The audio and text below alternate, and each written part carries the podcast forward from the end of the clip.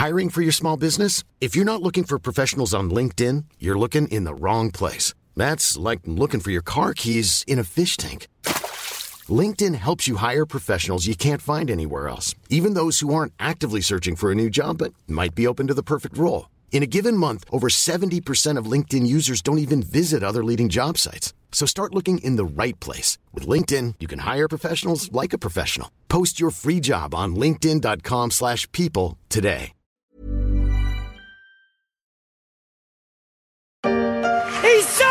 Issa Yes Mais ça, c'était avant. Serait-ce bientôt la fin de la frénésie d'achat des Français pour l'immobilier? Vont-ils continuer à se montrer aussi généreux à l'heure de passer chez le notaire?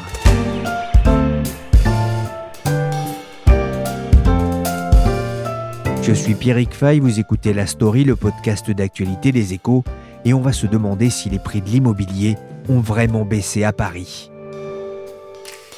Cette fois, c'est totalement officiel. Selon les notaires d'Île-de-France, le prix des appartements dans la capitale ont passé, a passé le cap des 10 000 euros le mètre carré le mois dernier. C'était en septembre 2019 sur BFM Business. Pour la première fois, les prix de l'immobilier parisien dépassaient la barre symbolique des 10 000 euros le mètre carré en moyenne. Mais ça, c'était avant la crise sanitaire, une crise qui allait précipiter dans un premier temps des milliers de Parisiens vers la province en quête d'espace et de verdure. Même s'ils sont depuis revenus dans leur pénate, beaucoup se demandaient si la crise du Covid n'allait pas complètement dérégler le marché immobilier parisien. Bonjour Marie-Christine Sonquin. Bonjour Pierrick. Vous êtes rédactrice en chef aux échos en charge des questions de patrimoine. Alors d'abord, pour bien resituer le contexte, depuis combien de temps dure la hausse du marché de l'immobilier à Paris? Alors on peut dire que ça dure quand même depuis un bail parce que quand on vient un peu plus de, 20 ans en arrière, au début des années 2000, eh bien, le prix du mètre carré à Paris, c'était même pas 3000 euros. J'ai regardé quel était le prix du mètre carré. C'est 2740 euros le mètre carré. Ça fait rêver. Hein. Bon, après, quand on regarde sur des périodes un petit peu plus récentes, l'indice des prix euh, immobiliers meilleurs agents les échos, euh, sur 5 euh, ans, Paris a bondi de 31%. Le chiffre exact, c'est 31,4%. Et quand on regarde les chiffres sur 10 ans, c'est moins, c'est seulement 26,6%. Bon, qu'est-ce que ça veut dire? Ça veut dire qu'il y a quand même eu une hausse depuis de nombreuses années, mais que cette hausse n'est pas du tout linéaire parce que bien évidemment, il y a eu plein de péripéties il y a eu la crise Lehman, il y a eu le, resserrement euh, des crédits qui a joué bien évidemment un rôle euh, extrêmement important sur les prix de l'immobilier. Donc euh, les, prix de l'immobilier à Paris ont grimpé de façon considérable, pas de façon linéaire, mais on peut dire que bah, si on avait acheté il y a 20 ans, on aurait fait une sacrément bonne affaire. À Paris, les, prix ont, ont, flirté avec les 11 000 euros du mètre carré. C'était en juin dernier. Marie-Christine, comment évolue le marché depuis la rentrée de septembre? Alors depuis la rentrée de septembre, on peut dire qu'il euh, y a quand même non seulement un coup d'arrêt, mais un recul des prix de l'immobilier à Paris. On peut même dire que c'est la première fois depuis cinq ans qu'on voit qu'il y a une baisse des prix sur l'année. Alors, c'est pas une baisse considérable, hein, c'est 0,5%. Mais en janvier de cette année, la baisse, elle est aussi de 0,5%. Ça veut dire que ça a été grignoté euh, petit à petit. Alors, euh, jusqu'à cet été, bah, les prix étaient vraiment sur la tendance haussière et le premier confinement n'a pas eu d'effet immédiat parce qu'il y a toujours un temps de latence euh, pour l'immobilier. Mais le confinement et l'effet Covid, euh, ça a quand même été assez délétère pour Paris parce que les gens se sont retrouvés euh, enfermés dans leur appartement, dans une petite surface, et bah, ils se sont aperçus que c'était pas forcément de ça qu'ils avaient envie. Donc les prix qui étaient quand même très très élevés avec une très très grosse demande et tout se vendait à peu près à 10 000 euros du mètre carré, voire au-delà, bah, les gens sont devenus quand même plus circonspects. Il y a quand même un effet Covid euh, extrêmement important euh, vraiment sur la capitale et on constate que maintenant on est dans un cycle de baisse des prix. Alors attention, hein, il ne faut pas s'imaginer qu'on va revenir euh, au prix il y a 20 ans. Ça, je l'exclus. Paris, ça sera toujours Paris. Mais on peut dire que les gens sont beaucoup moins enclins à acheter vite n'importe quoi. Ils regardent ce qu'ils achètent. ils veulent acheter des appartements où il y a de la lumière. Ils veulent acheter des, des appartements qui sont plus grands. Donc ça, ça les incite euh, souvent à franchir le périphérique. Hein. Ils veulent pas acheter euh, des premiers étages, euh, des appartements sombres. Et ils sont beaucoup moins prêts à faire des, concessions sur la surface. Ils ont réalisé que quand on restait enfermé dans un appartement, c'était quand même plus agréable de pouvoir euh, avoir plusieurs pièces, une pièce où on peut télétravailler, un bureau. Euh, donc ils sont beaucoup plus exigeants qu'ils ne l'étaient. Ils sont pas prêts à faire tous les sacrifices pour habiter dans Paris intramuros. En quelques mois, les prix parisiens ont donc baissé de 500 euros le mètre carré en moyenne.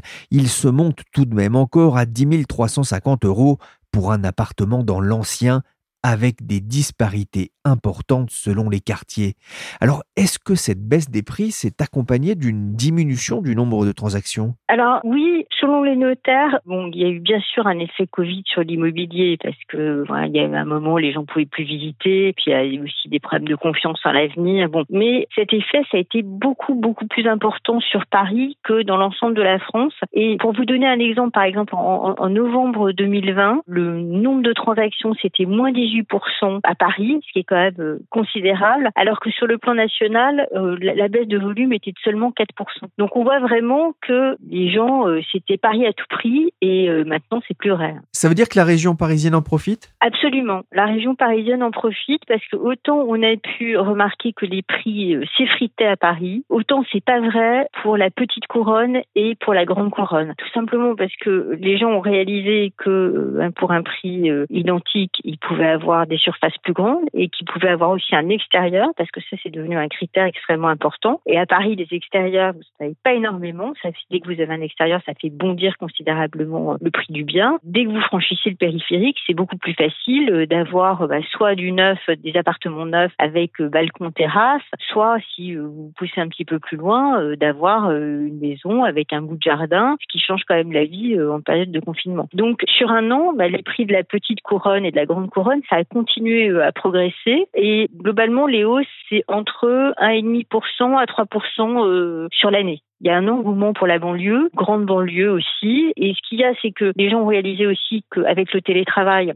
c'était quand même euh, sympathique de rester chez soi parce que quand on est obligé de prendre le RER 5 jours sur 5 pas forcément euh, très agréable. Quand on ne prend plus que euh, deux fois par semaine, bah, même si on a un temps de transport euh, qui est plus important, bah, c'est tout à fait jouable. Alors bon, après, il faudra voir ce que ça donnera en période post-Covid, parce qu'il y aura peut-être des gens qui sont allés s'installer un petit peu loin et qui auront finalement besoin de revenir davantage dans Paris et qui vont peut-être se, fatiguer des, transports. Mais en tout cas, pour l'instant, l'effet télétravail, ça a joué à plein pour que les gens achètent en petite et en grande couronne. Vraiment, ça a favoriser euh, le fait d'acheter hors de Paris intramuros. Et puis en plus, il y a, y a, le Grand Paris qui arrive, donc euh, ça ouvre euh, d'autant le, le, champ des perspectives. Vous avez des tas d'endroits qui étaient par le passé assez inaccessibles, sauf à prendre sa voiture et à se faire trois heures de transport par jour. Vous aurez des endroits qui sont soit d'ores et déjà accessibles en transport en commun ou qui vont l'être à moyen terme. Et ça, ça pousse aussi les, les gens à s'installer en petite couronne, voire en, en grande couronne. Et c'est secteurs-là, ils ont, bénéficié d'autant plus de l'effet Covid que autant des acquéreurs veulent avoir euh, un extérieur, euh, un bout de jardin, autant euh, ils sont pas prêts à s'installer dans un endroit très loin d'une grande métropole. Ils veulent les avantages de la verdure, mais ils veulent pas les inconvénients. Ils veulent être connectés, ils veulent pouvoir rallier la capitale ou une grande métropole assez rapidement. D'où euh, le fait que petite et, grande couronne continuent à très très bien se porter et n'ont pas du tout souffert du même comportement Paris. Et c'est assez original d'ailleurs parce que par le passé c'était complètement l'inverse, c'est-à-dire que les prix commençaient à augmenter à Paris et puis euh, ça faisait un système en escargot, c'est-à-dire que cette hausse parisienne euh, favorisait également la petite et la grande couronne avec un effet de report. Alors là, cet effet de report, bah, il est toujours vrai, mais les prix baissent légèrement à Paris alors qu'ils continuent d'augmenter euh, en petite et en grande couronne. Dans la capitale, les prix auraient même très légèrement baissé de 0,01% en août, tout un symbole. La flambée des prix s'est arrêtée net avec le Covid.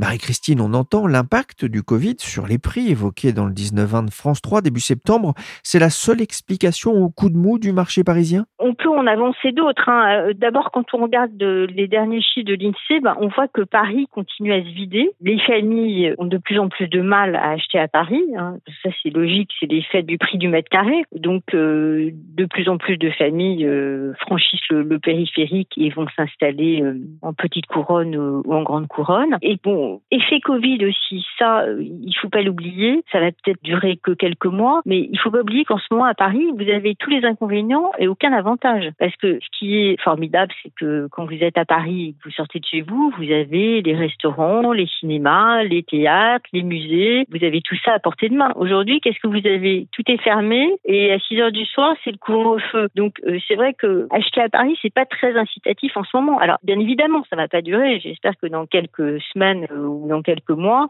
tout va être ouvert, euh, que vous aurez de nouveau les jolies terrasses parisiennes remplies de monde. Mais pour l'instant, c'est pas le cas. Vous n'avez que des inconvénients à Paris. Et puis ce qu'il y a aussi à Paris, alors ça, je vais vous dire une chose qui est absolument pas politiquement correcte, mais je pense que ça a un impact. Il y a pas mal de gens qui à Paris ne peuvent plus prendre leur voiture et il y a quand même pas mal de gens qui ne sont pas prêts à renoncer au confort que représente l'automobile. Donc euh, je pense que ça a suscité des, hurlements, mais il y a des gens qui préfèrent euh, finalement aller habiter euh, en banlieue ou en province et pouvoir tranquillement prendre leur voiture, se garer et profiter du confort que représente l'automobile. Il y a toute une catégorie de gens qui n'osent pas le dire, mais qui le pensent et qui finalement bah, trouvent que la politique qui consiste à supprimer la voiture de Paris, c'est très sympa pour les touristes, mais quand vous avez une famille, que vous avez besoin de faire vos courses, que vous devez emmener vos enfants à droite à gauche, que votre bureau, bah, c'est certes vous pouvez y aller en transport en commun, mais qu'il est quand même un peu loin et que vous avez trois changements de métro, ça vous plaît pas, bah, finalement vous dites pourquoi pas, je bouge. Alors vous bougez soit en banlieue, soit en province, et, et c'est le cas d'un certain nombre de personnes. Maître Gonzalez, huissier de justice, je viens pour une affaire de carence de paiement de frais notariés. Monsieur Latour est-il là?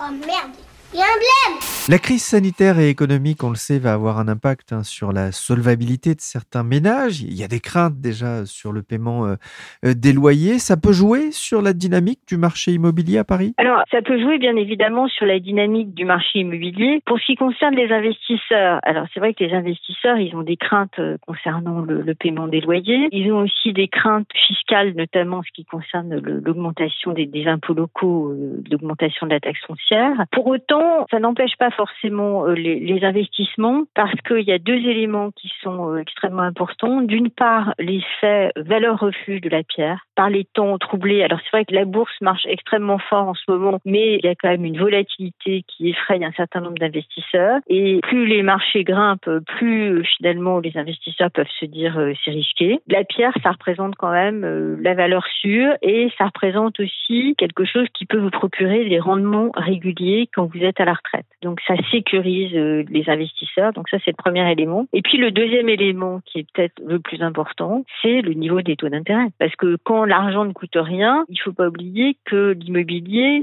c'est le placement que vous pouvez faire alors que vous n'avez pas l'argent. Vous pouvez emprunter et euh, acheter quelque chose. Donc c'est quand même assez magique. Donc les taux bas, ça favorise indubitablement l'immobilier. Donc euh, tant que les taux resteront bas, il y aura des investisseurs pour l'immobilier, que ça soit pour sa résidence principale ou que ce soit pour faire un, placement, un investissement locatif. Si je comprends bien, il ne faut pas craindre une déprime durable du, marché. En tout cas, ça ne doit pas être. On va pas se dire, je ne vais pas acheter parce qu'on va perdre 10% ou 15% euh, dans l'année. Alors, de toute façon, l'immobilier, c'est un placement long terme. Si on parle de Paris, bon, évidemment, je ne peux pas m'avancer et vous assurer, mordicus, qu'on va jamais perdre 10% dans l'année. Personnellement, je ne crois pas qu'on puisse assister à une baisse de ce type. D'abord parce que Paris est une ville qui est relativement petite, donc il faut pas oublier que quand même en ce moment, même si ça a un petit peu baissé, la demande elle reste supérieure à l'offre. Donc c'est quand même des conditions assez favorables pour un marché. Tant que vous avez plus d'acheteurs que de vendeurs, il n'y a pas de raison euh, pour que ça s'effondre. Alors certes, il y en a moins que par le passé. Il y a un an, euh, meilleurs agents avaient calculé euh, l'indice de tension immobilière, c'est ce qui calcule la proportion d'acheteurs par rapport au nombre de biens qui étaient mis en vente. Il y a un an, cet indice était 20%. Maintenant, ça a considérablement baissé. il a baissé à 5%. Mais ça reste quand même positif. Vous avez toujours euh, plus d'acheteurs que de vendeurs. L'indicateur de tension immobilière mesure le rapport entre le nombre d'acheteurs et celui des biens à vendre. Et selon Meilleurs Agents, là où il y avait 36 candidats pour un bien en 2019, ils ne sont plus que cinq aujourd'hui, suffisamment tout de même pour soutenir les prix.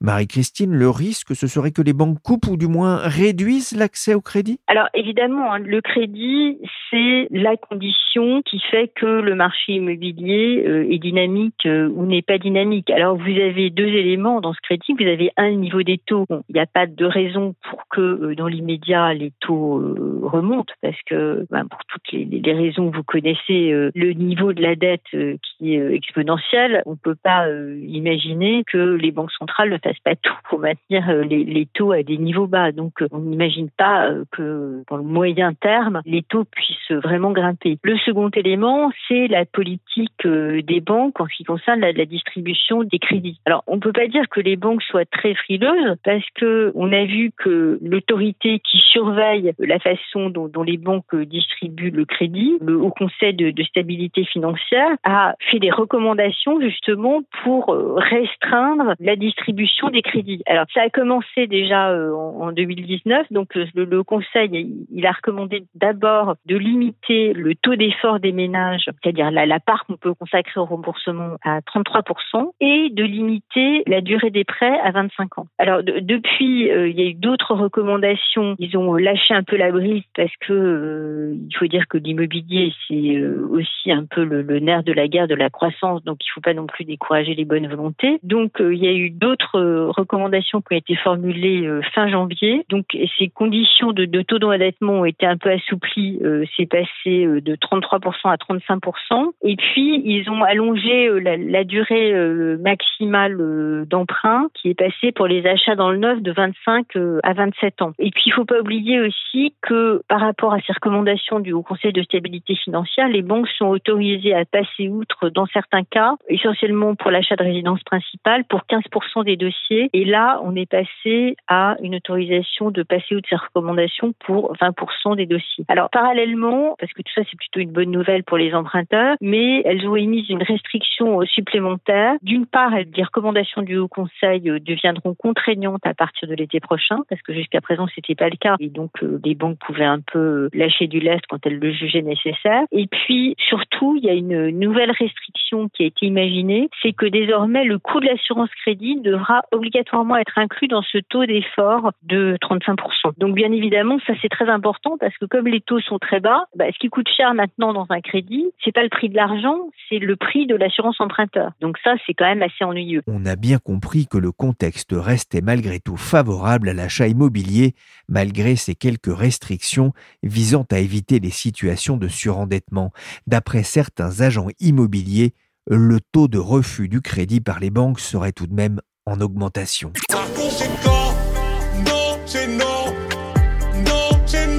Un élément à prendre aussi en considération. On a bien compris que le marché parisien de l'immobilier était un marché à part en France, notamment parce que c'est aussi un marché de luxe. Et je me suis demandé justement si l'immobilier de luxe était aussi ralenti à Paris et plus largement en France dans ce contexte de crise sanitaire. Perdu, je sais plus où j'habite, tellement j'ai d'appart. Tu préfères habiter en HLM en coloc avec quatre chômeurs ou avoir villa quatre étages sur ton parking 4 mètres La question est-elle vite répondue? Pour le savoir, j'ai appelé Hélène Dupuis. Elle travaille au service patrimoine des échos.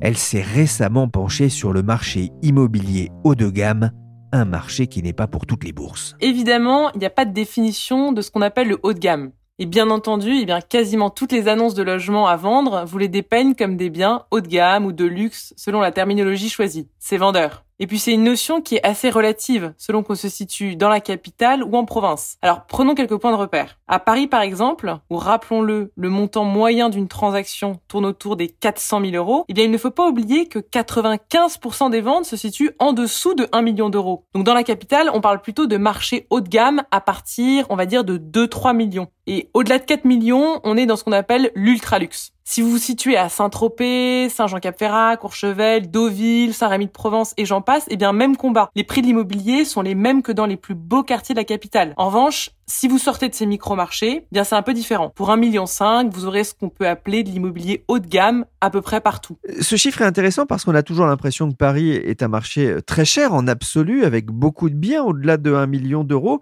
Justement, Hélène, qu'est-ce qu'on peut avoir pour moins d'un million à Paris? Alors c'est très simple, le prix au mètre carré à Paris à l'heure où je vous parle est de l'ordre de 10 700 euros du mètre carré. Donc en moyenne, on peut s'acheter, on va dire, un peu moins de 95 mètres carrés. Mais ce n'est qu'une moyenne, évidemment.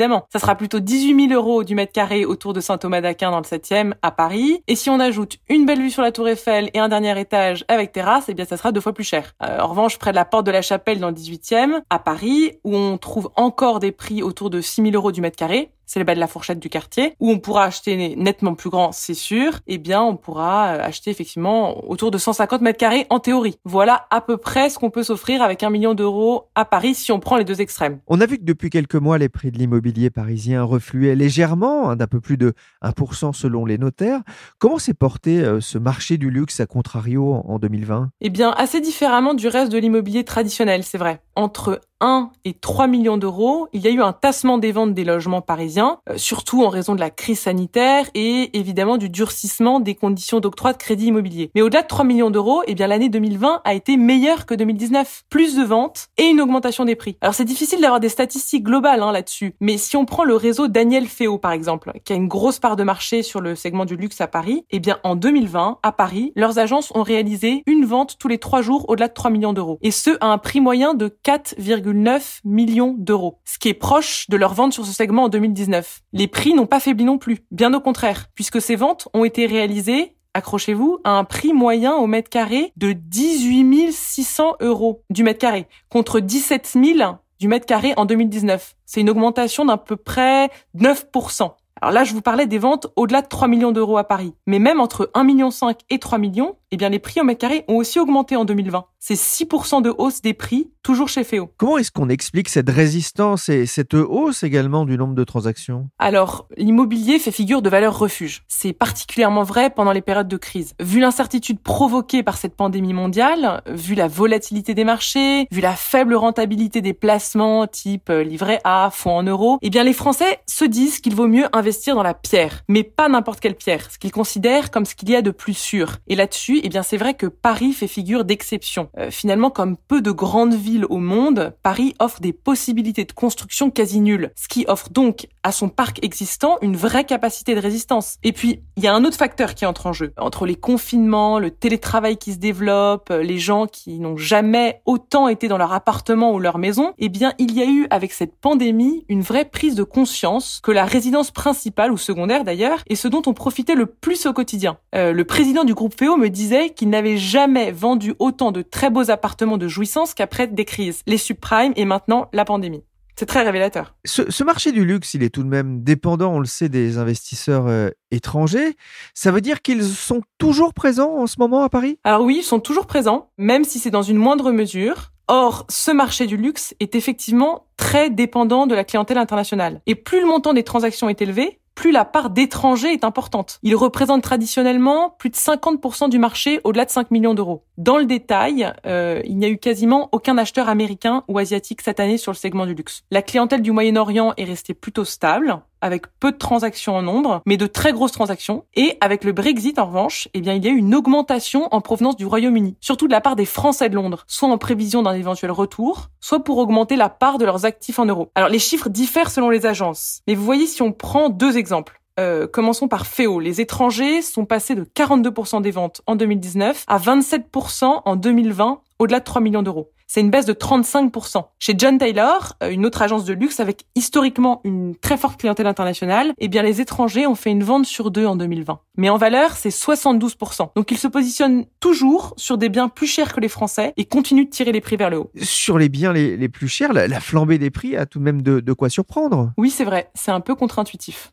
Pour l'immobilier traditionnel, globalement, les prix au mètre carré sont plutôt dégressifs à mesure que les surfaces s'agrandissent. Eh bien, pour l'immobilier de luxe, c'est le contraire. Plus on monte en gamme et en taille, les prix au mètre carré grimpent aussi proportionnellement. Mais au final, c'est pas si surprenant. Avec la hausse des prix ininterrompue de ces cinq dernières années, même les logements avec défaut avaient vu leur prix grimper, et de façon parfois assez disproportionnée. Les rez-de-chaussée sombres, les appartements donnant sur une avenue bruyante. C'est cela qui souffrent le plus aujourd'hui, et dont les prix pourraient aussi le plus reculer à l'avenir. À l'inverse, eh bien la crème de la crème résiste, du moins pour l'instant. Voilà à quoi ressemble la salle de bain dans la tour d'Éon. Marbre italien, bois précieux, télévision incrustée face à la baignoire et douche aux vitres qui changent de couleur. Du grand luxe, vous l'aurez compris. Il y a eu quelques transactions remarquables en, 2020. Vous en avez détaillé euh, quelques-unes sur le site internet des, des Échos. Si vous avez envie de bah, d'avoir des étoiles dans les yeux, je vous invite à aller voir les articles d'Hélène.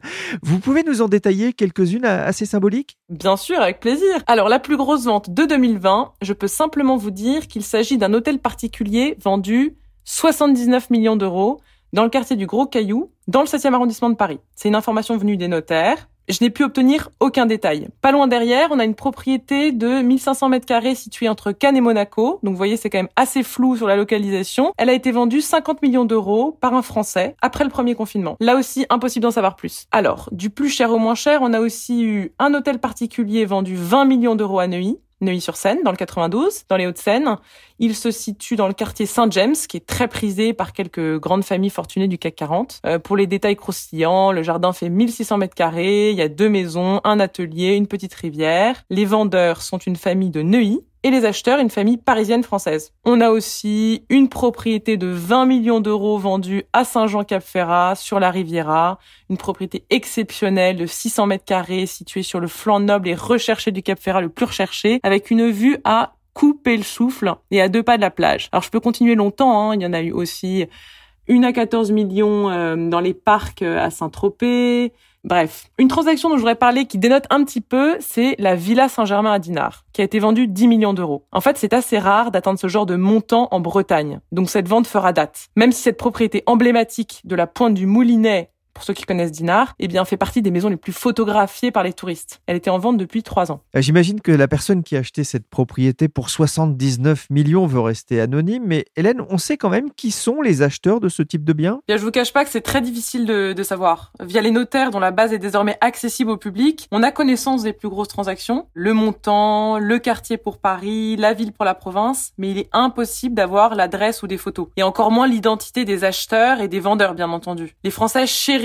le dicton pour vivre heureux, vivons cachés. Et les agences de luxe l'ont bien compris. Alors parmi les plus grosses ventes de 2020, certains noms ont été rendus publics. Il s'agit sans surprise de célébrités, de patrons ou d'anciens patrons d'entreprise. Par exemple, euh, le patron de Snapchat, Evan Spiegel, aurait acquis il y a peu de temps une maison à 25 millions d'euros dans le 16e arrondissement à Paris. On a parlé de Paris. Comment s'est porté le marché du luxe en région? Eh bien, comme un charme également, euh, les deux confinements ont boosté le marché du luxe dans presque toutes les régions et les confinements ont permis de généraliser le télétravail, renforcer les envies d'espace, de verdure des Français. Il y a donc en fait eu beaucoup d'achats en province de la part des Français soit voulant plus grand, plus calme ou avec un extérieur, euh, ou ceux qui achètent aussi une résidence secondaire d'où ils pourront télétravailler et euh, dont ils profiteront finalement plus souvent. Vous nous avez parlé de, de Dinard tout à l'heure. Quelles sont les régions qui en ont le plus profité? Alors pour l'instant, euh, en 2020, quasiment toutes. Euh, aussi bien le sud, Provence, Côte d'Azur, Languedoc, les stations balnéaires, Biarritz, euh, le Pilat-sur-Mer, euh, l'île de Ré, la Baule, le Touquet, les grandes métropoles aussi, Lille, Lyon, Bordeaux, et même dans les terres, comme on a vu, donc en Bretagne. Fait étonnant, même à la montagne, on a quand même eu une saison blanche, très forte chute de fréquentation dans les stations, et malgré cela, il y a eu des ventes aussi records, que ce soit à Megève, à Méribel, à Courchevel et à Chemeny. Voilà. Donc pour l'instant, le marché du luxe semble vraiment avoir très bien résisté encore à, la pandémie mondiale. Merci Hélène Dupuis et Marie-Christine Sonquin du service patrimoine des échos. La story, le podcast d'actualité des échos, s'est terminé pour aujourd'hui. L'émission a été réalisée par Willy Gann, chargé de production Michel Varnet. Vous pouvez nous retrouver sur toutes les plateformes de téléchargement et de streaming de podcasts. N'hésitez pas à vous abonner et à partager vos émissions préférées. Pour l'information en temps réel, rendez-vous sur leséchos.fr.